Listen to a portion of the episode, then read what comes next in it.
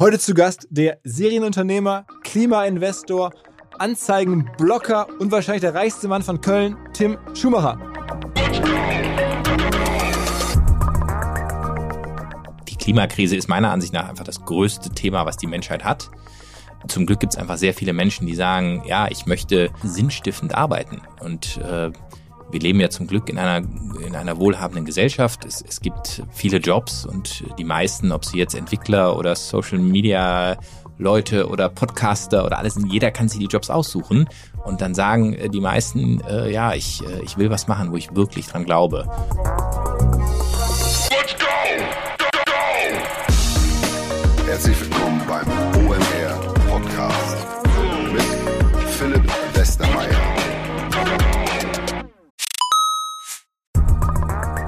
Ihr werdet euch wahrscheinlich fragen, warum unser Partner SalesViewer hier so oft im Podcast wirbt. Aber das ist relativ einfach zu erklären, denn wenn wir hier mittels Podcast Reichweite für SalesViewer erzeugen, dann besuchen natürlich auch hunderte von Menschen die Website von SalesViewer und SalesViewer kann dann mit dem eigenen Tool die Website-Besucher oder deren Firmen vor allen Dingen mit Klarnamen entschlüsseln. Also Podcast-Werbung führt zwangsläufig zu immer mehr Website-Besuchern und Website-Besucher lassen sich in Firmen Klarnamen von SalesViewer entschlüsseln und zu neuen B2B-Kunden machen. Und natürlich, auch wir bei OMR sind sehr zufrieden mit SalesViewer, nicht nur als Kunde, sondern auch als Partner. Wir setzen deren Tool ebenfalls ein zur eigenen B2B-Lead-Generierung und entschlüsseln damit die Website-Besucher von OMR, OMR Reviews oder anderen Tochterfirmen. Man sieht einfach, wer eure Webseiten besucht hat und wofür sich potenzielle Kunden interessiert haben. Neben uns, also OMR, sitzen aber auch noch deutlich größere Firmen wie Stepstone, Avato Systems, Sport5, Talon One oder die Vodafone-Tochter Grand Centrix bereits auf SalesViewer und generieren damit täglich neue B2B-Leads.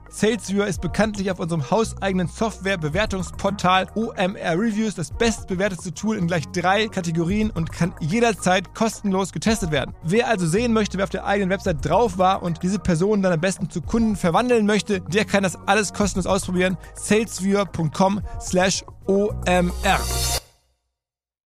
Zurück zum Podcast. Obwohl er schon seit 15 Jahren oder mehr in der deutschen Unternehmerszene unterwegs ist und auch sehr kontroverse Sachen macht, Stichwort Adblock Plus, also Anzeigen ähm, ausblenden, dafür sozusagen eine Art Fee verdienen von Firmen, die dann doch wieder whitelisted werden wollen. Facebook und Google und viele andere Zahlen da offensichtlich. Haben wir schon darüber gesprochen hier im Podcast, als er vor einigen Jahren mal zu Gast war. Also dafür, dass er so viele Dinge tut und auch sehr, sehr erfolgreich ist, ist er trotzdem nach wie vor etwas unter der Wahrnehmungsgrenze. Vielleicht, dass er, vielleicht liegt es daran, dass er persönlich ein sehr, sehr ruhiger Typ ist, aus Köln kommt und auch Sachen macht, die vielleicht am Anfang gar nicht so geschätzt werden. Jetzt aber umso mehr, schon seit Jahren kümmert er sich um Nachhaltigkeitsthemen, hat unter anderem die Firma Ecosia mit aufgebaut, also eine alternative Suchmaschine, wo Bäume gepflanzt werden. Darüber haben wir gesprochen. Aber vor allen Dingen ist er jetzt in das Thema Klimainvestment eingestiegen und will mit sehr viel Geld, ihr werdet gleich hören, wie viel, auf wie viel eigenem Geld ähm, das Klima retten oder den Klimawandel bekämpfen. Er denkt jetzt an die ganz großen Themen, aber hat nicht nur als Gutmensch, auch als Unternehmer, also ein bisschen was von beidem, hat es wohl eine sehr ungewöhnliche Geschichte. Er ist mittlerweile so erfolgreich, dass ich wirklich glauben würde, er ist allein aufgrund des Modells AdBlock Plus und der vorherigen Firmen wahrscheinlich einer der reichsten Kölner. Ich glaube, das ist einfach mal, habe ich ihn noch nicht gefragt, aber ist meine These. Ich hoffe, jetzt genug Spannung aufgebaut und damit jetzt direkt rein ins Gespräch mit Tim Schumacher. Herzlich willkommen, Tim Schumacher. Hallo Philipp. Du bist jetzt sagen, ähm, wenn ich das bei Sven Schmidt über den Podcast höre, so der, der Superstar aus Köln. Man ahnt es gar nicht, dass es so erfolgreiche Menschen da gibt in Köln. Ähm, es gibt ein paar mittlerweile, ne? Bist du aus Düsseldorf oder woher diese kleine Spitze gegen Köln? Ich bin aus, ich, nein, so meine ich das gar nicht. Ich bin aus Essen und aus Hamburg. ähm, aber in der Tat, das ist der Neid der, der Hamburger, dass also in Köln so viel Gutes passiert. Oder? Ja, doch. Also passiert äh, sicherlich ein bisschen weniger als in Berlin, aber es gibt eine gute Szene und äh, ja, äh, ich fühle mich in Köln wohl. Ich bin ja, ja Wahlkölner. Ja, wo, kommst du ursprünglich her? Aus Freiburg. Und da habe ich äh, schon beim letzten Mal, glaube ich, gehört, bist du auch schon immer so ein bisschen äh, Öko-Bewegung gewesen früher und sehr so dieses typische Freiburger Bild der des, des sehr ökobewusst erzogenen Menschen? Ja, ja, absolut. Also ich, ich, ich glaube auch, äh, wir, wir kommen ja sicherlich gleich noch zu meinem neuen Projekt im World Fund, aber da, äh, da steckt das sozusagen in den Wurzeln. Also ich habe äh, als Kind, ich habe gegen das Atomkraftwerk Fessenheim demonstriert, gegen die B31 Ostneu, äh, ich habe meine Eltern mit Mülltrennung in den Wahnsinn getrieben, all solche Sachen. Das kommt tatsächlich aus meiner Freiburger Zeit. Ich hätte es ein bisschen äh, geahnt. Wobei dann ist ja erstmal dein Weg ganz anders gewesen. Jetzt gleich, äh, wenn wir bei den World Fund sprechen, dann geht es offensichtlich wieder zu diesen Wurzeln zurück, aber ähm, das haben wir beim letzten Mal auch schon ein bisschen angesprochen. Du hast das erste Geld verdient mit Domainhandel, ja, den größten deutschen damals äh, Domain-Marktplatz Sedo gegründet. Ein klassisches Marktplatz-Business, wahrscheinlich aus heutiger Sicht viel zu früh verkauft. Äh, ja, wahrscheinlich, wobei ich habe es zehn Jahre gemacht, also von daher äh, habe ich es eine Weile auch durchgehalten. Wir waren damals haben über 100 Millionen Umsatz gemacht, waren 400 Mitarbeiter, also ähm, es war auch eine gute, äh, eine gute Phase, das einfach einmal alles durchgemacht zu haben, wirklich von drei Freunden äh, bis bis hin zu einem börsennotierten Unternehmen und das einmal komplett durchgemacht zu haben, ähm, das war ein tolles Learning für mich. Warst du danach eigentlich schon wirtschaftlich unabhängig? Äh, nach dem Verkauf äh, ja ähm, und ich habe dann tatsächlich auch relativ schnell begonnen, das Geld eben in neue Unternehmen zu stecken und äh, ja äh, auch auch äh, eben dann äh, begonnen, äh, Climate Tech auch zu machen und, und äh, meine sozusagen diese ökologischen Wurzeln rauszuholen. Also ich habe wirklich, nachdem ich 2012 bei Sedo ausgestiegen bin, ähm, 2013 habe ich damals in Ecosia investiert, äh, mal als Beispiel und äh, auch noch in, äh, in, in einen Kleinwindkraftanlagenbauer und äh, lauter so Sachen, die äh, die mich damals irgendwie schon so ein bisschen fasziniert haben. Sag mal, so für mich so, du kennst ja meine Fragen zu Größenordnung, so ein Sedo-Exit, der liefert dir dann ja, schon ein achtstelliges Vermögen dann wahrscheinlich, ne? Äh, Moment, achtstellig ist 10 Millionen plus. 10 Millionen plus, ja, das war, das war schon die Größenordnung. Ja. Und heute ist ja also ganz interessant, irgendwie der Käufer damals oder mittlerweile hängt Sedo so bei Ionos, ne? Das ist ja eine Tochter von 1 und 1. Genau, 1 und 1, United Internet Gruppe. Und geht es gerade demnächst an die Börse oder sowas? Ähm, ist glaube ich geplant, ne, dass Ionos an die Börse geht oder so? Ja, genau, Ionos äh, geht jetzt nochmal separat, wenn ich es richtig verstanden habe. United Internet ist ja schon länger ja, an der ja. Börse. Wir waren damals auch separat börsennotiert, also was war Market Cap? Äh, wir haben, äh, wir hatten in der Spitze, glaube ich, 300 Millionen Market Cap. Wow. Ähm, wir haben, wir haben tatsächlich das gemacht, was man heute ein Spec nennen würde, ähm, äh, nämlich mit einem existierenden Börsenmantel. Damals haben wir es nicht Spec genannt, sondern es war einfach ein alter Börsenmantel, den United Internet praktischerweise rumliegen hatte, äh, wo eben ein anderes Unternehmen rausverkauft wurde, die AdLink. Ähm, und dann haben wir diesen Börsenmantel übernommen und so sozusagen den Börsengang durch die Hintertür geschafft. Aber gibt es da noch eine Verbindung, also zu, auch zu Ionos? Du guckst dir jetzt an, was die da gerade machen, so wenn die jetzt in die Börse gehen? Nicht, so? Eigentlich jetzt nicht mehr näher. Ich bin da mit einigen Personen noch freundschaftlich verbunden, aber jetzt nicht, äh, nicht mehr im Aufsichtsrat oder irgendwie äh, tiefer. Ich bin aus der Hosting-Branche eigentlich schon Hosting und Domains und sowas weitgehend raus. Ich habe das über zehn Jahre gemacht und dann irgendwann dachte ich auch, okay, muss mal Zeit Hast du was immer eine teure Domain besessen oder sowas? Ich, mir gehört immer noch die Schumacher.de. Äh, die ist an das gleichnamige Modehaus oder Modemarke aus Mannheim vermietet. Okay. Ähm, und äh, ich gebe mich mit der Schumacher Me, äh, also der kleinen Bruder sozusagen, zufrieden. Was kriegen wir da für eine Miete? Äh, das darf ich, glaube ich, nicht verraten, aber es ist tatsächlich gut. Also es ist wie so eine, wie so eine Wohnung. zwei, drei Zimmerwohnung in Hamburg. Jetzt vielleicht nicht allererste Schanzenlage, sondern irgendwo weiter draußen, aber ganz okay, okay ja. Machst du dann auch diese neuen Domain-Geschichten auf Ethereum, also diese .eth? Gar nicht, gar nicht. Also mit, mit, mit äh, Blockchain habe ich schon mal gar nichts am Hut tatsächlich. Da bin ich nie mit warm geworden. Ähm, und äh, nee, auch aus der Domain-Welt bin ich wirklich weitgehend raus. Und der, der nächste große Abschnitt deinem Berufsleben war dann die Adblock-Phase. Zumindest hat man das aus der Ferne so wahrgenommen, Absolut, dass du ja, dann ja. irgendwie dich da eingekauft hast, früh gesehen hast, da passiert sowas, da kann man halt Werbung sozusagen in Browsern blocken, also als Browser-Extension. Haben wir auch letztes Mal halt irgendwie vor fünf Jahren ähm, drüber gesprochen, haben wahrscheinlich jetzt viele nicht, noch nicht gehört. Erzähl mal ganz kurz, was ist das Modell? Ja, das ist zwar tatsächlich so äh, eins meiner prägenden Projekte in der, in der Phase danach, 2012, äh, ausgehend dann für viele Jahre. Äh, das ist die äh, Firma IO, die ähm, Betreiber von äh, AdBlock Plus und jetzt auch AdBlock. Ähm, und äh, das Modell ist eigentlich relativ simpel. Als Nutzer möchtest du keine nervige Werbung sehen.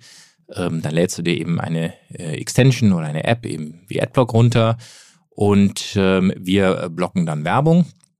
Dann haben wir das sozusagen um einen Kniff erweitert, äh, aus, aus, aus zwei Gründen. Zum einen natürlich, um für unser Geschäftsmodell zu schaffen, zum anderen aber auch, um Webseiten, die gut Werbung machen, die Möglichkeit zu geben, eben auch mit guter Werbung Geld zu verdienen. Und gute Werbung heißt für uns eben nicht nervige Werbung. Ja, die meisten von uns haben eigentlich gar nicht so ein Problem mit, äh, mit Werbung. Ja, wenn ähm, wenn irgendwo da ein paar äh, unscheinbare Links stehen, wenn irgendwo ein statisches Banner an der Seite steht, ein Bild, ist das okay. Nervig wird's halt, wenn äh, ein Video aufpoppt äh, zum 75. Mal, wenn irgendwelche Sounds sich überlagern, irgendwelche blinke Banner, all diese Sachen sind nervig. Und wir haben gesagt, lass, lass uns das mal trennen, lass uns eben gute von schlechter Werbung äh, trennen. Die gute Werbung heißt bei uns äh, Acceptable Ads.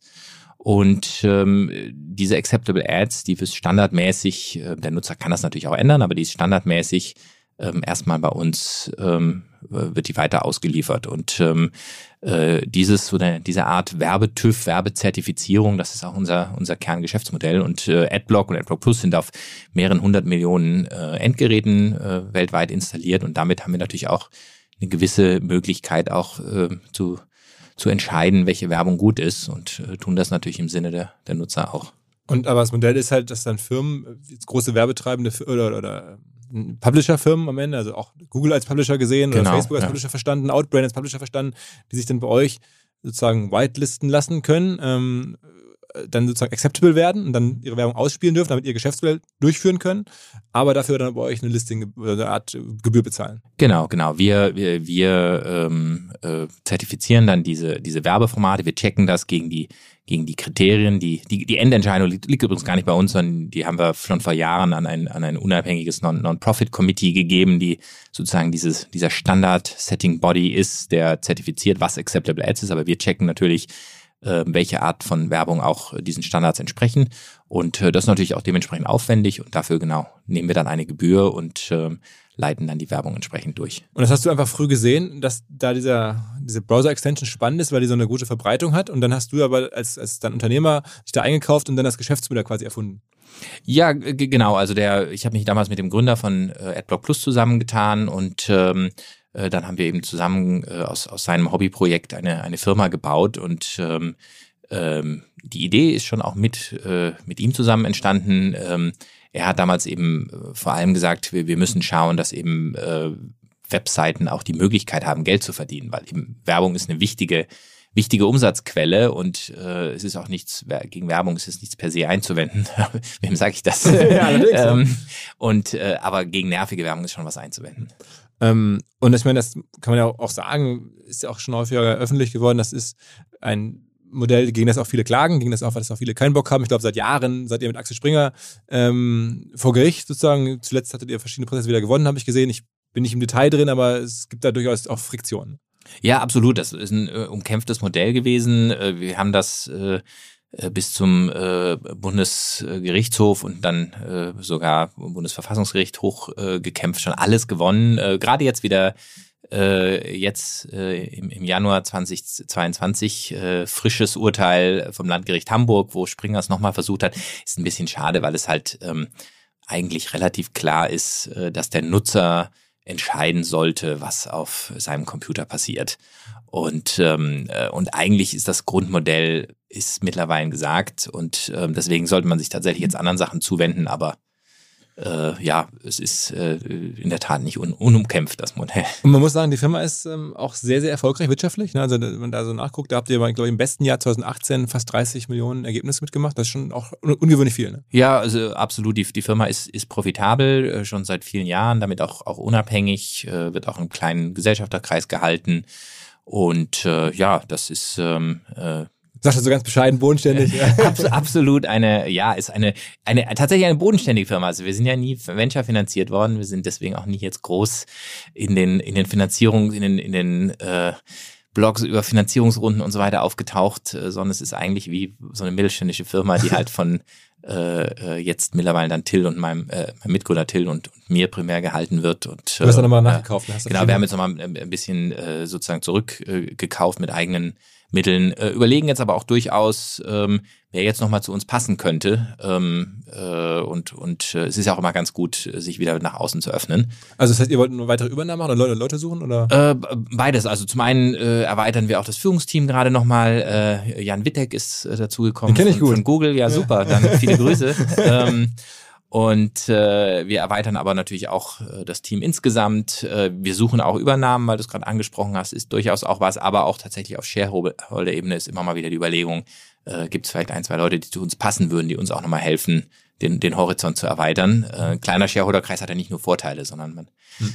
Also ist aber das dann wahrscheinlich jetzt eher Private Equity oder Leute, die da jetzt einsteigen, das muss man schon etwas tiefere Taschen haben. Ja, Private Equity oder, oder, oder VC oder auch einfach Strategen. Äh, das, das gäbe es, äh, die Möglichkeit gäbe es tatsächlich auch. Okay, okay. Wie groß, wie viele Menschen arbeiten da? Wir sind jetzt gut 200 Leute. Oh, wow, das ist ja schon. Und dann Umsatz ist dann wahrscheinlich irgendwie auch so 60, 70 Millionen oder so? So war es die Größenordnung, absolut. Und gut geschätzt. Machst dann du da die ähm, Deals noch selber? Also wenn da jetzt irgendwie Facebook, stell mir vor, das ist ja schon ein globaler Deal, die sozusagen dann zu whitelisten. Ich nehme mal an, das ist einer der größeren äh, Umsatztreiber bei euch. Da fährst du dann in Silicon Valley und handelst dann da mit denen das aus? Das habe ich ganz am Anfang gemacht. Also so die, die Jahre 2012, 2013, da sind Till und ich dann immer zusammen ins Valley und haben viele der äh, Grundsteine auch gelegt. Jetzt in den letzten Jahren bin ich einfach nur noch äh, äh, Gesellschafter und äh, Aufsichtsratschef. Äh, also Chairman of the Board, äh, bin aber nicht mehr operativ tätig. Okay, also äh, auf jeden Fall mal ein sehr interessantes Modell. Und wir haben gerade im Vorgespräch darüber gesprochen, wahrscheinlich die weltweit ähm, größte Browser-Extension ja, überhaupt. absolut. Äh, also, das sind wir definitiv. Und du hast ja dann noch mehrere dazugenommen. Ne? Also AdBlock, AdBlock Plus, und dann gibt es noch genau. weitere, auch sozusagen Adblocking Browser-Extensions, die anders heißen, die du dann auch über die Jahre gekauft hast, ne? Wir haben über die Zeit mal immer was gekauft, wobei jetzt bei den, bei den äh, Extensions sind tatsächlich AdBlock und AdBlock Plus die beiden primär. Und die haben dann auch so den 80% Marktanteil? Ja, irgendwas um die Ecke. Und okay, und das nächstgrößere Browser-Extension-Segment überhaupt nach äh, ähm, Anzeigen ausblocken ist, dann haben wir gerade darüber spekuliert, wahrscheinlich irgendwie Cashback-Systeme oder irgendwie sowas. Ja, ne? Cashback-Systeme äh, sind, glaube ich, relevant. Äh, so, äh, so Image-Capturing-Themen sind groß äh, bei Browser-Extensions und ach, es gibt, es gibt ja für jede, ist ein bisschen wie bei Apps, es gibt für jedes erdenkliche äh, Problem äh, gibt es eine Browser-Extension. okay.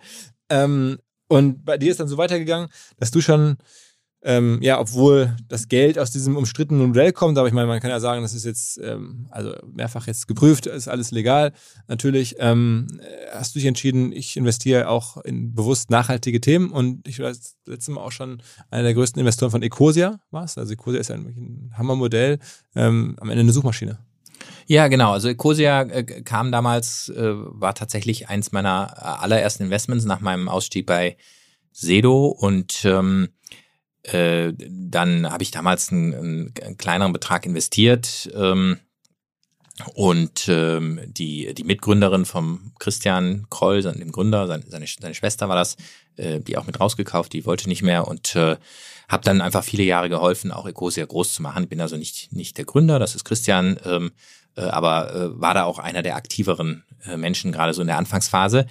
Ähm, und da muss man jetzt dazu sagen, ich habe dann, ähm, wir haben dann 2018 äh, Ecosia in ein ähm, in eine Purpose Company, also in ein Unternehmen in Verantwortungseigentum äh, umgewandelt. Ähm, das ist vom Modell nicht unähnlich einer Stiftung, nur halt ohne den ähm, ohne dass man den Administrat oder viel des administrativen Ballasts, den man bei Stiftungen oft hat. Und äh, äh, von daher ist es jetzt nicht mehr ein, ein Investment, sondern wirklich ein, äh, ein Leidenschaftsprojekt von mir.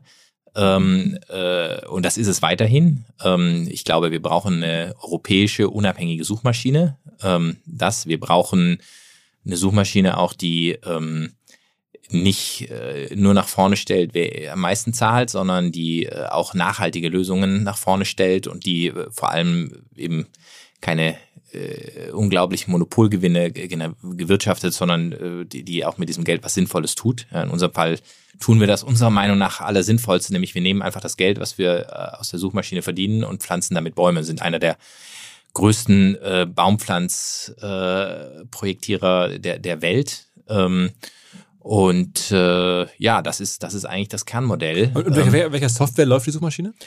Ähm, das ist ähm, ein, ein Mashup aus äh, verschiedenen Themen. Also wir äh, nutzen unter anderem Bing, ähm, aber auch weitere Lösungen ähm, und zeigen es dann an. Im Prinzip funktioniert Ecosia genauso wie Google oder Bing. Ähm, man hat einen Suchschlitz, da gibt man was rein und ähm, es kommt ein Ergebnis raus und funktioniert auch eigentlich genauso wie die anderen, äh, nur eben mit dem gravierenden Unterschied, dass äh, mit dem Geld Bäume gepflanzt werden, dem Geld aus den, aus den Ad-Klicks. Okay.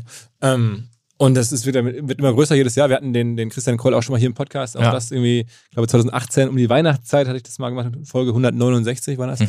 Ähm, sag mal da eine Größenordnung, wie viel Umsatz macht Ecosia aktuell? Äh, das kann man nachgucken. Ecosia ist äh, die transparenteste Firma von allen, die ich kenne. Die machen jeden Monat einen äh, Transparenzreport, äh, wenn man einfach auf ecosia.org geht. Ich glaube, momentan sind es zweieinhalb oder drei Millionen im Monat. Umsatz. Umsatz, ja. Und äh, aber auch davon eine sehr, sehr hohe in Anführungsstrichen Profitabilität. Ja, also was übrig bleibt und was übrig bleibt, geht in Bäume. Das heißt also, die Endprofitabilität ist null.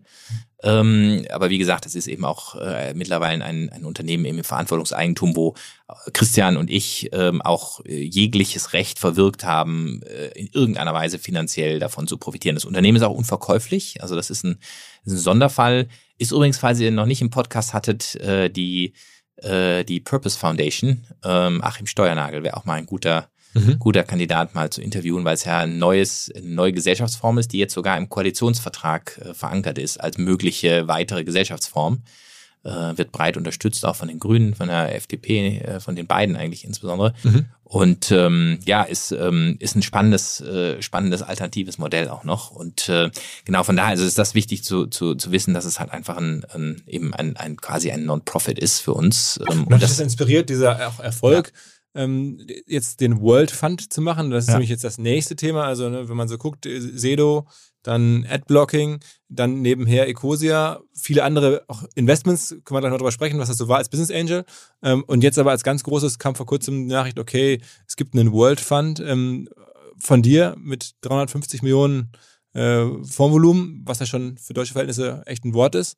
Ähm, kam das ein bisschen aus den Ecosia-Erfahrungen? Ja, absolut. Also Ecosia ähm, hat ähm, mich und auch meine Mitstreiter da ähm, in, in vieler, vieler Weise auch, in, auch, auch motiviert. Ähm, äh, zum einen habe ich jetzt viele Jahre ähm, bei Ecosia mitgewirkt und eben auch gesehen, wie aus so einer äh, sehr nachhaltigen Idee einfach auch ein echtes Unternehmen werden kann. Ähm, ich habe auch gesehen, wie mit was für tollen Menschen man dabei arbeitet. Ja, also wenn wir Bewerbungen bei oder Stellenausschreibungen bei Ecosia haben, dann haben wir wirklich oft viel mehr Bewerbungen als auch in anderen Unternehmen, weil wir einfach merken, so viele Menschen wollen einfach für dieses Thema arbeiten. Ja, die, die Klimakrise ist meiner Ansicht nach einfach das größte Thema, was die Menschheit hat.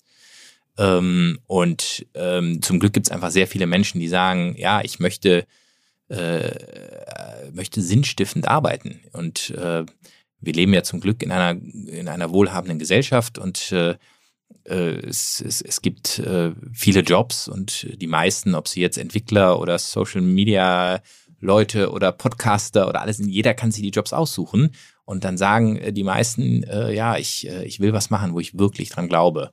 Und äh, das ist eine ganz starke Motivation und da, ähm, äh, das, das wollten wir auch übernehmen und, und damit auch sagen, ähm, äh, welche ja, wie viel, wie viel mehr Unternehmen können wir noch äh, mit anschieben, die ähm, was muss ein die, Unternehmen ja. machen, damit die für euch interessant sind? Also ihr macht jetzt ja, also World Fund heißt nachhaltig, heißt Klimawandel ist euer genau.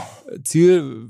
Was ist das für eine Firma oder was sind das für Firmen, die da, rein, die da investieren? Genau, wir gucken nur nach Unternehmen, die klimapositiv sind, die also eine ganz starke äh, positive Klimawirkung haben. Wir messen das auch. Ähm, Kernzahl ist bei uns, es muss 100 Megatonnen Potenzial haben an äh, Klimagasen einzusparen.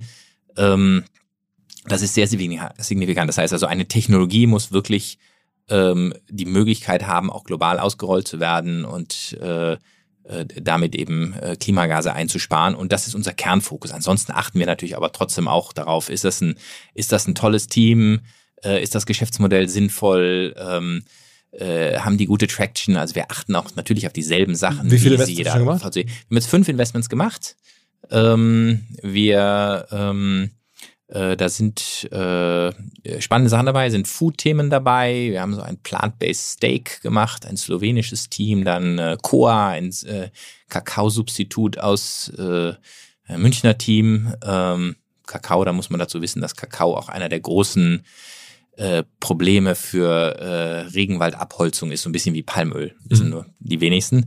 Äh, und deswegen hat tatsächlich Kakao auch eine sehr negative Klimawirkung, äh, zumindest konventioneller Kakao, der die, die meisten ausmacht. Ähm, dann haben wir ähm, die Tree Card gemacht mit Ecosia. Das ist diese Holzkreditkarte, äh, die auch gleichzeitig noch Bäume pflanzt. Das ist sozusagen Ecosia für die Hosentasche. Ähm, dann haben wir Recap aus München gemacht, die Becherlösung, das Pfandsystem. Und äh, das letzte Investment ist ein ganz äh, witziges, ähm, wo ich auch erstmal gefragt habe, so wo ist hier die Klimawirkung? Äh, das ist Spaceforge aus den UK. Die haben ein quasi eine Fabrik im All, ähm, ein Fabriksystem für Produktion im All. Und äh, die Grundidee ist, Chipproduktion ins All zu bringen. Und äh, ich habe dann gelernt auf die Frage, was ist eigentlich da die Klimawirkung, dass man einfach Chips äh, auf diese Weise so viel, also Halbleiter, so viel energieeffizienter produzieren kann, ähm, dass ähm, die Klimawirkung ähm, davon äh, ganz enorm ist. Und ähm, das ist, äh, sind unsere bisherigen fünf Investments. Okay, also, aber das heißt, ja, das muss irgendwie äh, sozusagen ähm, den Klimawandel helfen zu bekämpfen, aber es muss am Ende sich auch um eine Firma handeln, die für euch wirtschaftlich irgendwie Rendite erbringt. Genau, es muss auf jeden Fall auch Rendite erbringen. Ähm, wir ähm, sind auch angetreten, um äh, natürlich auch das, das Geld, das uns Investoren und Investorinnen anvertraut haben, äh, zu mehren. Ähm, wir glauben, dass das deswegen gelingt, weil die, die, das nächste Jahrzehnt, diese 20er Jahre, die werden äh, meiner Meinung nach auch eine, eine Dekade der Dekarbonisierung. Ähm, äh, alle wollen carbon neutral werden, äh, die, die Unternehmen verlangen danach, die Konsumenten verlangen danach, die Regulierung ändert sich. Ja, der CO2-Preis äh, hat im Zertifikatehandel gerade neue Höhen erreicht. CO2-Steuern erhöhen sich jetzt jedes Jahr automatisch. Das sind alles Dinge, die CO2 teurer machen, müssen sie, ja, wenn wir nicht kollabieren wollen als Welt. Und ähm, äh, es fehlen aber noch die Technologien dafür. Und das heißt, das wird einen Push geben über die nächsten äh, 10, 20 Jahre. Der wird ähnlich äh, anstrengend auch sein wie die Digitalisierung. Und ähm, dafür braucht es Unternehmen. Wie viel Geld muss man selber mitbringen, um seinen Fonds mit 350 Millionen äh, aufstellen zu können? Also ich meine, so eine Idee zu haben, das haben ja hoffentlich viele. Äh, mhm. Du hast es auch gehabt, aber du hast dann jetzt irgendwie auch die Situation für dich erschaffen, wo du dann selber auch nicht nur das Know-how hast, einen Fonds zu machen, sondern auch das Kapital hast, zumindest selber da auch Geld reinzustecken. Also 350 Millionen, das ist ja nicht alles dein Geld, aber kannst du mal so ein bisschen eine Größenordnung geben, wie viel da so reingeflossen ist von ja, dir, von anderen? Klar, also wir sind ein, ein, ein Partnerteam von vier äh, Partnern. Ähm, Daria, äh, Craig und äh, Daniel noch, noch neben mir, äh, die auch alle äh, zu, zu einem guten Teil auch äh, Fondserfahrung haben. Äh, ich bin ja eher der Unternehmer und auch Investor, aber auch die, die unternehmerische Seite und äh, wir haben zusammen, das nennt man im GP-Commitment, im Fonds-Jargon, äh, zusammen 10 Millionen äh, eingebracht, was relativ viel ist für ein GP-Commitment, was daran zeigt auch, dass wir daran glauben. Ähm, dann sind 10 Millionen äh, committed von Ecosia als äh, als Anker-LP. Das ist ähm, Ecosia, die, die Stiftung hat dann sozusagen jetzt nicht nur genau. Bäume pflanzen als Zweck auf, sondern die hat auch noch den Zweck, auch noch bei euch rein zu investieren. Ja, beziehungsweise das Geld äh, ist ja quasi nur geparkt. Das wird irgendwann hoffentlich, werden wir es Ecosia wie den anderen auch äh, das drei- oder vierfache Geld zurückzahlen ja. und dann kann Ecosia nochmal mehr Bäume pflanzen. Okay. Mhm. Weil Ecosia hat natürlich auch langfristige Verpflichtungen, wie viele andere auch. Äh, viele Projekte laufen langfristig, nicht immer kann Geld sofort verwendet werden. Ähm, und von daher ist es tatsächlich für Ecosia äh, auch was, was am Ende schon wieder den Bäumepflanzen zugute kommt. Ähm, aber äh, wo es natürlich auch für uns toll war, dass Ecosia das äh, mitgeholfen hat, mit anzuschieben. Ansonsten ist Ecosia aber ein normaler LP wie, wie äh, andere auch. Aber ist von deinem jetzt Privatvermögen, das ich jetzt so schätze, ist es dann gar nicht so ein großer Teil. Ne? Also jetzt Teil von 10 äh, das, von, von einem liquiden Teil ist es schon relevant. Ähm, okay. äh, auf jeden Fall, weil äh, so wie bei den meisten Unternehmern da draußen ist ja das meiste Geld einfach in mein Unternehmen gebunden. Ähm, und äh, ich habe jetzt auch nicht vor, die morgen zu verkaufen und dann ist, ist, das ja, ist das, das dann, äh, kein, äh, kein, ist das ja liquides Geld. Und wo kommen dann die restlichen äh, 340 Millionen her?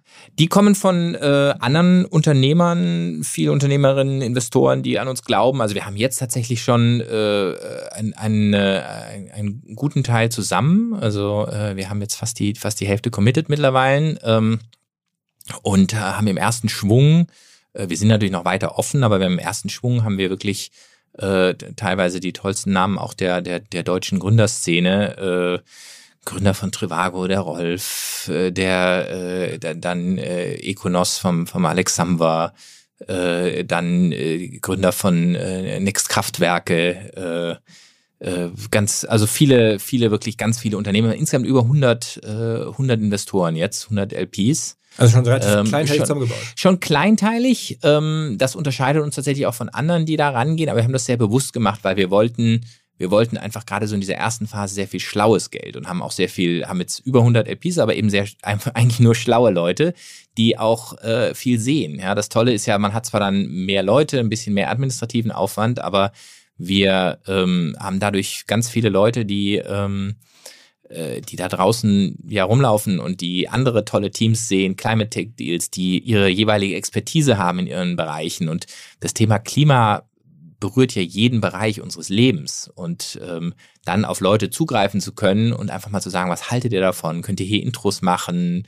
Wer ist denn dafür der Experte? Das ist für uns natürlich unglaublich wertvoll.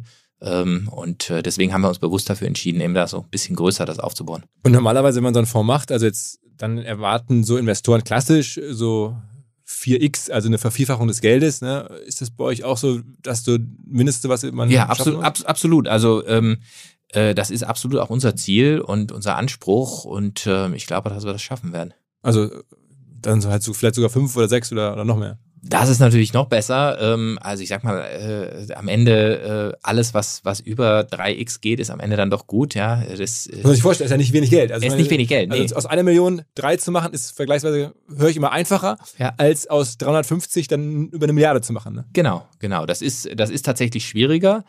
Ähm, aber auf der anderen Seite äh, ist es ja so, auch das sagt die Statistik, dass First-Time-Funds, also erst gegründete Fonds, besser performen als spätere Fonds. Warum ist das wohl so? Also ich glaube, es gibt zwei Gründe. Zum einen ähm, strengen sich die Teams einfach am allermeisten an. Ja, am Anfang möchte man unbedingt beweisen, dass man es schaffen kann, weil nur dann kriegt man Anschlussfinanzierungen und das kann auch jeder bestätigen. Wenn man es am Anfang schafft, beim ersten Fonds, dann wird man beim zweiten sozusagen mit Geld zugeschissen. Ähm, und deswegen strengt man sich wahnsinnig an. Ähm, und das Zweite ist, dass die zweite und dritte Fondsgeneration in der Regel automatisch größer wird, wenn man Erfolg hat. Ja, die anderen hören einfach irgendwann auf. Und dann kommt wieder das zum Tragen, was du gerade gesagt hast, nämlich eben ein, ein kleinerer Fonds ähm, performt besser. Ähm, und es ist ja immer kleiner, ist relativ zur nächsten Fondsgeneration. Und sag mal, Im Vergleich zu den Amerikanern übrigens ist 350 nicht viel. Das ist ja eins der, der Kruxe, die wir haben. Wir haben in Europa haben wir wir haben äh, eine Riesenmenge an Patenten, an schlauen Leuten, an Gründungen auf demselben Level wie Europa und wie, wie Asien und die USA.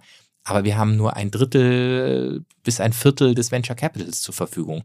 Und deswegen ist 350 im weltweiten Vergleich eigentlich gar nicht so viel Geld. Wir bräuchten noch viel mehr von der Sorte. Mhm. Ähm, diese Leute glauben ja auch an dich als Unternehmer. Ähm, und dann hast du ja auch bewiesen, jetzt haben wir gerade gehört, Ecosia, Adblock, dass du ein sehr gutes Händchen hast, du also eine Mischung aus Unternehmer und Investor, so in Personalunion oder so, ne, was, was kaufen, selber reingehen oder viel mitmachen. Ähm, was waren denn noch so Angel Investments, die du sozusagen gemacht hast, bevor das jetzt mit dem Fund losging? Äh, oh, einige Sachen. Ähm, also jetzt äh, neben neben Ecosia, äh, Zola zum Beispiel war ich relativ früh drin. Die Solardachfirma äh, ist mittlerweile einer der größten Solardachbauer äh, Deutschlands. Ähm, dann äh, Pachama.com, da bin ich ein bisschen stolz drauf, weil das ist, kam über einen Kontakt, ist eine eigene Firma aus dem Silicon Valley, wo ich äh, auch früh rein investiert habe und dann jetzt in der allerletzten Runde sind irgendwie Jeff Bezos und, äh, und Gates eingestiegen. Ist eine Carbon Offsetting Plattform. Das heißt, du machst auch schon immer Angel Investments äh, gerade bewusst in dem Bereich? Ja, ja, ich mache tatsächlich schon seit äh, zehn Jahren. Ähm, davor habe ich, äh, meine allererste Firma in dem Bereich war eine Kleinwindkraftanlagenfirma, so. da mit, mit der Idee sozusagen eine, äh, dass, dass man genauso wie man sich eine Solaranlage aufs Dach stellt, könnte man sich auch eigentlich so ein kleines Windrad aufs Dach stellen. Ähm, der Wind ist ein bisschen stabiler als, äh, als, als Sonne und auch ein bisschen äh, gegenzyklisch sozusagen zur Sonne. Und die haben wir dann irgendwann verkauft, weil wir gemerkt haben, wir brauchen, das muss an den Mittelständler gehen, der die Produktionskapazität dafür hat und die werden jetzt auch produziert. Ähm, also ich habe da schon viele, viele Sachen gemacht. Und dieses Pachama, das ist, also sozusagen dann Jahre nach dir kommt dann irgendwie Jeff Bezos und Bill Gates da rein.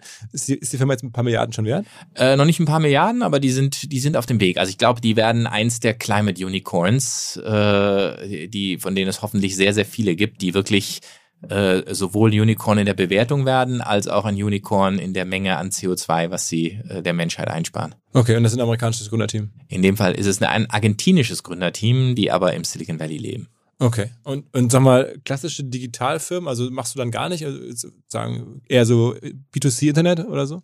Ähm, Habe ich auch noch viele Angel Investments doch auch gemacht in diesem Bereich. Ähm, äh, es äh, gibt schon auch noch in, insbesondere in, in, den existierenden Vehikeln, die ich habe, mache ich, mach ich die auch weiter. Ähm, äh, in den meisten Fällen aber auch mit, mit, mit äh, bestehenden anderen Teams. Also da bin ich nicht der Haupttreiber äh, dieser Themen. Ähm, das mache ich aber schon weiter. Aber ich versuche tatsächlich mehr diese Sachen zu verbinden. Also auch jetzt in der im World Fund äh, versuche ich äh, sehr viele Themen zu machen, die auch eben Software oder Marketplaces oder Internetthemen, also die Sachen, die ich eigentlich kann, äh, zu verbinden mit äh, mit äh, mit Klima und eben nicht nur Hardware zu machen. Aber mhm. die anderen zum Beispiel, die wir im Team haben, die machen ja auch viel Hardware.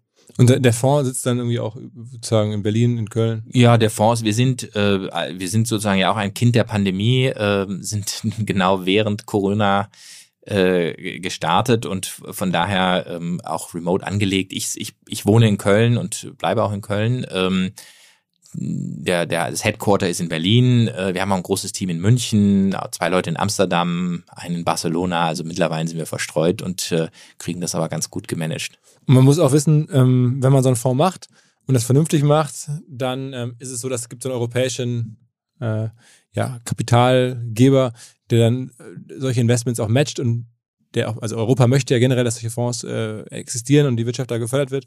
Das heißt, so 10, 20 Prozent so eines solchen Fonds kommen dann von diesem ALF. Also die geben dann halt, gibt dann die EU quasi dazu an Mitteln. Ja, da, da muss man sich bewerben, äh, haben einen rigorosen Auswahlprozess, ist ein äh, sehr renommiertes Konstrukt, weil es ähm, weil es eben auch im Unterschied zu vielen anderen äh, staatlichen Programmen wirklich sehr wirtschaftsnah denkt und sehr, äh, ich finde, der, der EIF, der European Investment Fonds, sehr intelligent konstruiert. Ähm, und die treten eigentlich als ganz normaler LP, als Investor ein. Also es ist kein Fördergeld, sondern es ist wirklich so, äh, wenn der EIF irgendwo äh, in einen Fonds reingeht, dann guckt er sich den sehr genau an. Der hat natürlich sehr gute Daten auch, sehr schlaue Analysemethoden und der geht dann rein, wie jeder andere auch, ähm, aber eben natürlich mit einer großen Summe und ist natürlich auch ein schönes Signal. Das, das, sind dann aber so 10, 20 Prozent von euch Größenordnung? Ja, also ich glaube, die Größenordnung, äh, die üblicherweise bei Fonds dieser Größe sind, äh, sind ja wahrscheinlich 10 bis 20 Prozent. Können, können mal auch mehr oder weniger sein, aber das die Größenordnung. Okay, okay. Und ähm, was wir auch mal besprechen müssen, ist, wir dürfen ja bei einem deiner anderen oder ja, hoffentlich auch größeren Ventures ein bisschen mit dabei sein. Ähm, also in dem Fall sogar mein langjähriger Partner Tobias Schlöttke ist jetzt auch bei dir ähm, Partner einem Unternehmen. Ähm, ich habe selber auch mit investieren können, weil auch ehrlicherweise das Größte, was ich jemals investiert habe, bei dir jetzt investiert in ein neues Projekt, das heißt SaaS Group. Sag mal ein paar Worte dazu. Ja, das ist ein äh, Projekt, was ich vor ein paar Jahren begonnen habe. Ähm, und äh, da, äh, da geht es drum, ähm, äh, SaaS-Firmen zu kaufen, ähm, kleine SaaS-Firmen, ähm, weil eine Sache, die wir da immer gemerkt haben, ist, dass, dass es ähm, äh, es gibt äh, so eine große Aufmerksamkeit auf venture-orientierte Firmen, die eine Finanzierungsrunde, die nächsten fünf Millionen, nächsten 50, so, da dann irgendwann IPO, da äh, sind alle Augen drauf, aber es gibt eine Welt da draußen von Zehntausenden von kleinen Tools, die von super motivierten Entwicklern ge gebaut werden in jahrelanger Arbeit. Ähm, und die wirklich oft einen, einen klaren Painpoint äh, bedienen. Also die lösen irgendein kleines, äh, feines Problem. Ich gebe mal jetzt mal ein Beispiel, mhm. zum Beispiel aus, äh, aus, aus, äh, aus unserem Portfolio. Ähm, wir haben ein Tool, das heißt Pre-Render. Ähm, äh, Pre-Render.io, die machen nichts anderes als äh, große JavaScript-Seiten zu pre-rendern ähm, damit der Googlebot sie besser findet. Das ist also ein Tool, was eigentlich nur Tech-SEOs von großen JavaScript-Seiten äh, benutzen. Das ist also, also durchaus ein überschaubarer Markt, aber er ist groß genug für äh, ein paar Millionen Umsatz. Und ähm, äh, von dieser Art von Tools gibt es äh, wirklich ja, Zehntausende da draußen. Und ähm, was ja normal Mensch ich nicht ahnt. Ich hatte das ja. auch ein Gefühl, so ein bisschen, weil man es über die ganzen letzten Jahrzehnte, in der ich in der Branche bin, auch mit Tobias natürlich immer gesehen habe, was es so alles gibt aber dass dann so viel ist und dass da eine richtige Community ist, genau. ähm, war mir auch lange nicht klar, bis du dann irgendwann mal kamst. Ne? Ja, und das ist ähm, äh, und das ist eben was da. Ähm, da ist es dann oft so, dass nach ein paar Jahren die Gründer auch sagen so, oh, jetzt will ich mal was Neues machen. Ähm, nach fünf Jahren oder sie merken, oh, ich müsste Leute einstellen, ich habe darauf gar keine Lust und ähm, und wir haben eigentlich dafür einen guten Modus gefunden, äh, den äh,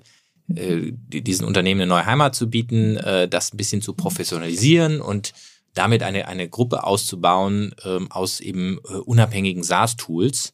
Und äh, ja, das äh, betreiben wir jetzt seit, äh, seit einigen Jahren. Ähm, und wie du schon sagst, der äh, Tobi Schlottke, ganz toller Partner jetzt äh, seit einer Weile bei uns, dann mein alter Sedo äh, äh, Mitgründer und äh, guter Freund äh, Ulrich Essmann ist seit vielen Jahren auch dabei und äh, da haben wir ein Team auch drum gebaut, äh, die das natürlich dann auch Vollzeit alle machen. Äh, Team mittlerweile von etwa 50 Leuten und ähm, ja, das ist tatsächlich noch ein weiteres äh, weiteres Projekt, was ich aktuell habe. Und aber da auch kein, kein Venture Capital, sondern das kein genau ist auch kein Venture Capital Case, sondern es ist eher was, was wir sozusagen auch bootstrappen. Wir haben auch so ein bisschen da diese Bootstrapping DNA und es gibt ja oft so diese Diskussion, äh, die die VC-Welt, die wie gesagt sehr viel Aufmerksamkeit kriegt. Ähm, äh, wo ich manchmal denke, so manche Gründer messen sich dran, ähm, ob sie eine, eine Funding-Headline in deutsche Startups oder Gründerszene haben. Das ist so eine Vanity-Metric für sie. Äh, und dann gibt's eben diese Bootstrapping-Welt, äh, wo Leute einfach klein, fein äh, jeden Tag ihren Job machen und äh, sich mit dem finanzieren, wo sich eigentlich Unternehmen finanzieren, nämlich mit Umsatz von Kunden. Und die kriegt halt viel weniger Aufmerksamkeit. Und äh, ja, das ist, ist eben auch unsere DNA und deswegen sind wir auch selber nicht VC finanziert, sondern sind selber ähm, äh, eigentlich auch mehr oder weniger bootstrapped, ähm, aber dann halt mit bisschen Debt, bisschen äh, Eigenmitteln auch und äh, und Debt heißt auch, also Kreditlinien bei Banken, das heißt, wenn man da was kaufen will, das sind ja dann im Zweifel profitable Projekte oder Firmen, dann kommt eine Bank und gibt dafür einfach einen genau. Kredit. Ja. ja, also ganz einfach ist es auch nicht. Banken äh, scheuen ja viele digitale Themen, aber es ist definitiv leichter, als wenn man sagt, ich habe hier ein Unternehmen, was vielleicht mal irgendwann in äh, zehn Jahren ein Exit macht. Äh, äh, also der World Fund Case, ähm, den kriegt man definitiv nicht bankenfinanziert. Und das ist jetzt hier bei, bei dem SaaS-Thema äh, auf jeden Fall deutlich leichter, weil SaaS ja auch recurring ist. Äh, ist ja so ein bisschen wie so ein Mietshaus. Ja, ja, ja. Ähm, wo ist deine Zeit gerade am meisten drauf, also von den Themen? Also definitiv World Fund. Äh, das ist äh, bei Was? mir mein Hauptthema. Das, Was soll ich sagen? Und äh, nee, SaaS Group äh, ist, es, ist es dann sicherlich klare Nummer zwei. Ähm, und äh, ja, dann so die bestehenden Beteiligungen. Okay, okay.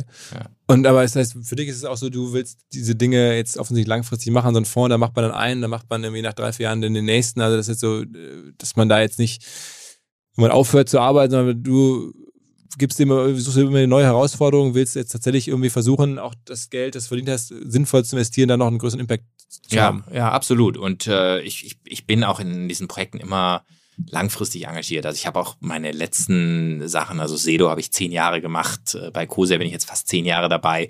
Ähm, äh, ich, ich, ich handle durchaus auch gerne mal zwei, drei Projekte parallel ähm, und mache die aber dafür dann auch zehn Jahre oder 15 Jahre oder noch länger. Das ist, äh, ich meine, wie du auch, wie lange macht ihr OMR schon ja, von den Anfängen? 12, 13 Jahre. Ja, ist krass, ne? Zeit vergeht. Ja,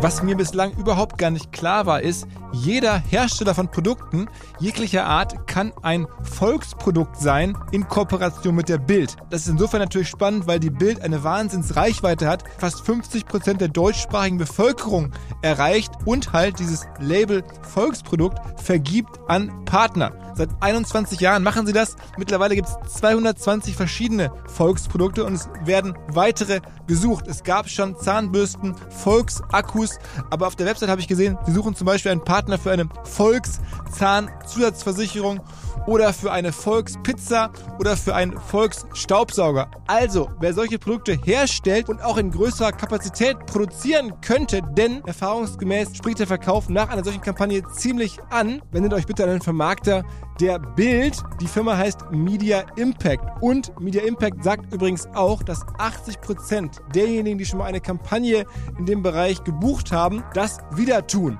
Wer jetzt hier erstmals von dieser Möglichkeit gehört hat, bekommt auf seine erste Buchung auch ein Media-Bruttovolumen von 220.000 Euro on top. Wendet euch dazu bitte direkt an Media Impact ein Wort www.de slash Bild slash Volks-Produkt und erwähnt einfach im Gespräch mit den Ansprechpartnern und Ansprechpartnern dort, dass ihr über OMR kommt und dann gibt es diesen Zuschlag. Zurück zum Podcast. Erzähl noch mal ein bisschen zu so operativen Themen, die mich jetzt interessieren. Jetzt haben wir einmal verstanden, so, ne, was das Gesamtpaket Tim Schumacher gerade so ist, also die verschiedenen Großbaustellen, das sind ja schon echt große, große Themen.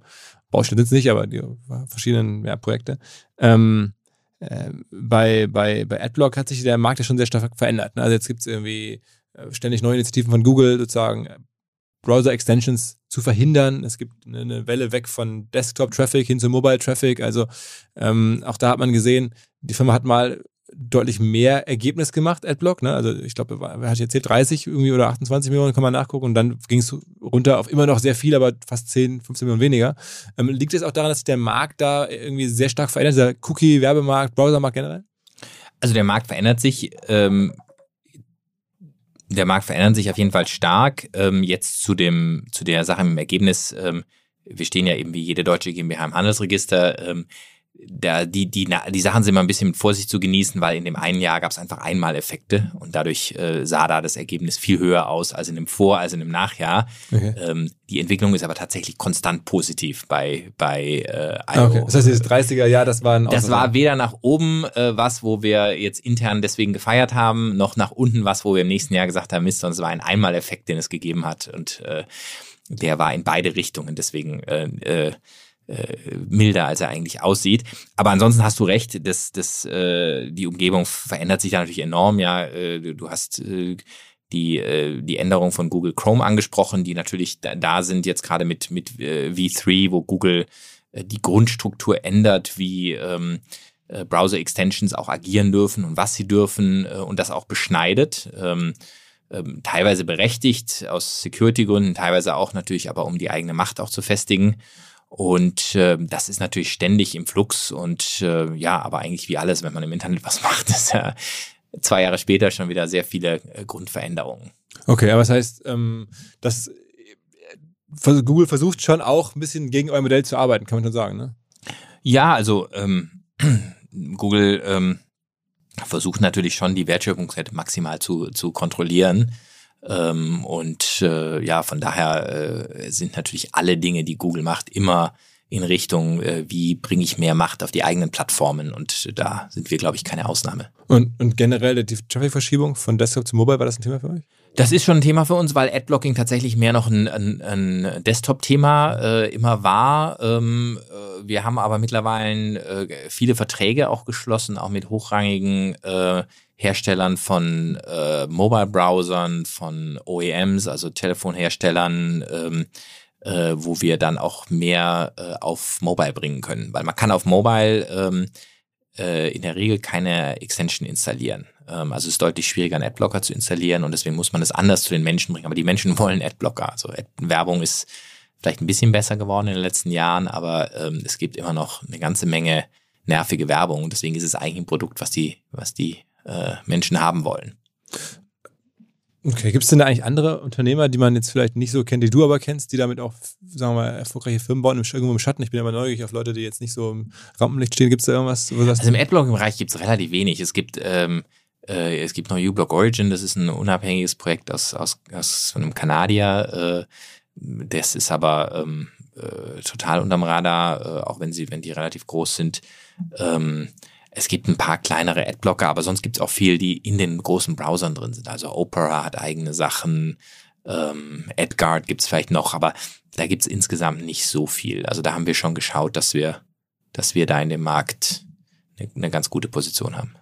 Also okay, verstanden. Das, da gibt es also operative Themen wie überall. Bei, beim World Fund würde ich mir vorstellen, ist ein Thema, dass man gar nicht mehr so unique ist. Also ich höre jetzt von allen Seiten, dass natürlich diese Idee, die du hast, auch jetzt auch andere haben, sagen, wir wollen uns auch engagieren und sagen, das ist auch ein Business am Ende, die Welt hier wirklich besser zu machen. Also ist ernst gemeint, aber zu sagen, dass dadurch, dass halt die Politik und, und da jetzt so viel Geld reinfließt, du hast ja auch gerade beschrieben, ähm, da bist du auch nicht mehr, oder seid ihr mit dem Wolfgang nicht mehr die alle Einzigen, die das machen, sondern da kommen jetzt immer mehr Fonds. Vor kurzem sogar, sogar Ashton Kutscher hat mir erzählt im mhm. Podcast, er hätte jetzt auch in einen Klimatech-Fonds am Ende investiert. Oder hat, legt gerade also einen eigenen auf, was glaube ich. Absolut, also da entsteht gerade einiges, da muss aber auch einiges entstehen. Aber wenn du mal überlegst, wie viel Internetfonds oder ja. Software oder SaaS oder Blockchain mit allen Verästelungen es gibt, dann muss es noch hundertmal so viel Klimafonds in dieser Welt äh, geben und äh, wir sind dann hoffentlich einer der frühen gewesen, aber wir bleiben hoffentlich nicht die einzigen. Aber es verändert sich auch wahnsinnig viel auf der Gründerseite. Es gibt ja mehr und mehr äh, junge Gründerteams, die sagen, äh, ich gebe nicht in Software ähm, und nicht in Blockchain und irgendwas, sondern ich mache wirklich was Sinnvolles und ich gründe äh, ein, ein äh, ökologisches ein klimafreundliches Startup und da, da ist die Qualität und die Menge der Gründerteams ist auch Faktor 10 geschrieben in den letzten fünf Jahren. Du hast gerade schon mal äh, Blockchain gesagt und am Anfang auch Blockchain mhm. sei ein Thema, das dich nicht so begeistert hätte. trotzdem, logischerweise, hast du es dir in den letzten Jahren angeguckt, was hat dich da abgetönt? Der Klima auch Aspekt, dass das so nachhaltig in der Nacht, nach, nach negativ ist fürs Klima oder ähm, was hat dich bei Blockchain irgendwie äh, normalerweise würde man ja, sagen, okay, ein logischer Schritt für die Generation jetzt, da irgendwas zu machen. Und man müsste meinen, du wärst jetzt irgendwie auch unterwegs mit irgendwelchen Blockchain-Projekten. Ja, äh, es ist ein, ein, Thema, wo ich nie so richtig einen Zugang gefunden habe. Also manchmal habe ich gedacht, so wenn ich jetzt 20 Jahre jünger wäre, also als das Internet aufkam, da war ich sozusagen äh, in meinen Teenagerjahren äh, oder Anfang 20er dann, da äh, saugt man ein Thema nochmal ganz anders auf, als wenn man eben äh, an, Anfang 40 ist. Und äh, das äh, kann eine, eine Rolle gespielt haben. Es kann auch sein, dass ich bis heute noch nicht so das perfekte Beispiel gefunden habe, wo man eine Blockchain für eine Lösung braucht, wo es nicht mit einer anderen Lösung ginge. Ähm, das Energiethema spielte zumindest anfangs eine Rolle, wobei mittlerweile gibt's ja auch mit, mit Ethereum, Solana und allen möglichen anderen Varianten ja äh, Frameworks, die äh, deutlich besser sind als die, die Ur- äh. Ähm, aber das finde ich definitiv bei Bitcoin selber, finde ich das ein Abturner. Mhm. Aber was heißt, am Ende, du siehst den Use Case auch nicht. Also es gibt ja so die verschiedenen Denkschulen, ne? ganz viele Leute sind auch hier zu Gast im Podcast, sind extrem ja. bullish und, und bauen daran und investieren daran. Äh, teilweise auch ganz krasse Projekte. Mhm. Und dann gibt es ja die Denkschule, jetzt, die du gerade bringst und die ich häufiger jetzt höre. Also Sven Schmidt, unser Stammgast, äh, den kennst du auch ganz gut, der auch aus der Ecke kommt und sagt, okay, es gibt einfach keinen Case. Äh, vor kurzem ähm, Mario Schlosser, ähm, so ein deutscher Unternehmer in den USA, der Oscar da macht, der irgendwie auch super tief drin ist, äh, der mir erzählt hat. Ich ja, sehe auch also in Case. dem Camp bin ich auch, also würde ich sagen. Aber ich wäre mal interessant zu sehen, ob in dem Camp hauptsächlich Leute sind, die 40 plus sind oder ob du ein paar 20-Jährige findest oder mit 20er, die auch in dem Camp sind. Ist erstaunlich, aber wenn ich jetzt drüber nachdenke, du bist 40 plus, Sven, ja. der Mario, also das heißt, von denen ich jetzt sofort aus den letzten Wochen weiß, die sind offen Blockchain-Skeptiker ähm, dann würde ich sagen, das sind alles 40 plus Leute. Ja, na, vielleicht ist es das. Vielleicht ist es wie wenn du Versandhausmanager äh, Ende der 90er interviewt hättest über, über dieses komische Internet. ich hoffe nicht für euch, für uns. Ich bin auch 40 plus. Also. ja, ja. Okay, aber das heißt, wenn man jetzt sagt, okay, ähm, krasser Typ, krasse Projekte, ähm, also du hast angedeutet, für, bei Adblock ähm, gäbe es eine gewisse Bereitschaft, auch mal zu gucken, wenn da die Leute Zugang suchen, Investoren. Ähm, beim World Fund nehme ich an auch. Also ähm, ja, auf jeden Fall. Ja. Da, da kann man mitmachen. Also ist noch, ja. nicht, ist noch nicht geschlossen der Fonds und die Vervierfachung, die du anstrebst, ähm, auch vielleicht mitnehmen und dann im Zweifel noch in einem sinnvollen äh, Investment. Und ähm, ja, bei der SaaS Group, da sind wir zu. Oder ja, nicht? das ist eigentlich eben, ist, ist eher so ein Bootstrapping-Case, genau. Also, wie gesagt, ich mir ist, ich freue mich auch, wenn es da nach vorne geht, weil ich vor allen Dingen da auch natürlich an dich, aber auch an Tobias äh, glaube, den ich ja schon so viele Jahre kenne, dass ihr es einfach gut macht und äh, der Case ist ja sehr nachvollziehbar und ähm, ich finde sehr auch sehr überzeugend. Ähm, und für mich, für mich ist es jetzt naheliegend gewesen, einfach äh, da jetzt für meine Verhältnisse was zu machen, weil, weil auch mein langjähriger Partner da so viel mit Ja, klar. Ja. Na gut, na gut. Also ich bin gespannt, ähm, was von dir noch so zu hören ist. Ähm, und hoffe sehr, dass in allen drei Projekten das kommt. Also vor allen Dingen die letzten beiden würden mir am Herzen liegen. Ähm, und dann sehen wir uns vielleicht nicht ganz wieder vier oder fünf Jahren, sondern in, weiß nicht, 20, 26, nee, 26. Das, das muss früher, also ich, ja, irgendwie früher. Also ja. Könnte ja mal so ein IPO sein oder sowas. Ja, genau. Okay, das ist ein Plan. Aber du betreibst die Dinger ja am Ende auch wirklich als Dividendengeschäfte. Ne? Also ich meine, das ist ja bei Adblock super gelungen. Wo beim World Fund, da ziehst du dir da eine klassisches Modell, also eine Management-Fee und Carry? Äh, ist ein klassisches äh, genau, Management-Fee und Carry-Modell. Äh, von Management-Fee betreibt man hauptsächlich das Team. Ähm, aber klar, nach hinten raus äh, habe ich auch eine finanzielle äh, Motivation, äh, diese an, anvisierten 4x äh, zu schaffen, weil dann lohnt sich natürlich für uns auch. Meistens kriegt man dann 20 Prozent oder so. Genau, 20 Prozent von dem, vom Gewinn. Und die Management-Fees, die es so gibt, sind jetzt, sagen wir mal, bei großen Fonds auch langsam attraktiv. Ich meine, man überlegt, irgendwie, man kriegt immer so 1%, 2% Management-Fees. So, so ja, ja, genau. 2% ist die Management-Fee. Weil dann ja. 350 Millionen wären dann 7 Millionen im Jahr, die als ja. Fee, da kann man schon. Aber da, wenn wir die 350 Millionen schaffen, wovon wir jetzt auch ausgehen, äh, dann braucht man aber auch ein Team von äh, 20, 25 Leute und das sind ja wirklich, äh, das sind auch keine Juniors, sondern das sind dann in dem Geschäft schon auch Leute, die viel Erfahrung haben, viel, äh, etwas teurer sind und äh, äh, plus Research, plus Daten, äh, da kommt schon viel zusammen. Viel Anwältssachen kannst du dir vorstellen bei den diversen Runden. Hast du irgendwie, mit welcher Anwaltskanzlei arbeitest du eigentlich zusammen? Das ist ja mittlerweile schon irgendwie, irgendeine Kanzlei muss da mega, mega happy sein, dass sie dich ja, als Kunde haben. Bei, bei IO ist es ja CMS, äh, Hasche Siegle äh, aus Köln, die einen exzellenten Job machen, schon seit fast zehn Jahren. Ähm, Was hast du da überwiesen? Bei, mittlerweile auch oh, wahrscheinlich äh, viele Millionen, viele Millionen. Ähm, ja. Krass, aber, ne? Ja, ist schon krass. Also ich meine, derjenige, der dich da als Mandanten gewonnen hat und dann der, der ist wahrscheinlich mittlerweile der Superpartner. das stimmt. Alles klar. Okay, Tim, ähm, vielen Dank fürs Rumkommen. Jo. Und dann, ähm, ja, wie gesagt, äh, wir hören uns. Genau. So Bis so. dann. Danke. Ciao, ciao. Unser Partner Vodafone, also die Kolleginnen und Kollegen aus Düsseldorf, haben eine neue Kollaboration am Start und zwar mit Microsoft. Viele kennen und wissen das schon zu schätzen, also die Vorteile von flexibler Zusammenarbeit in Echtzeit, Cloud-Datensicherung, Updates und so weiter. Das alles steht zur Verfügung natürlich für Vodafone-Kunden oder solche, die es werden wollen. Außerdem hat es den Vorteil, wer jetzt zu Microsoft migrieren möchte. Vodafone-Geschäftskundenexperten helfen dabei, auch bei der Migration von Daten und Mails, all diesen Themen und auch im laufenden Betrieb wird man natürlich nicht alleine gelassen. Vodafone supportet jetzt auch Microsoft 365 ganzjährig für seine Kunden. Ein Argument, glaube ich, für Vodafone, auch ein Argument für Microsoft 365. Wer sagt, ich bin schon Vodafone-Kunde oder ich bin interessiert an Microsoft, informiert euch. Alle Details stehen unter vodafone.de slash Microsoft 365, also Microsoft 365 in Zahlen. Zurück zum Podcast. Dieser Podcast wird produziert von Podstars bei OMR.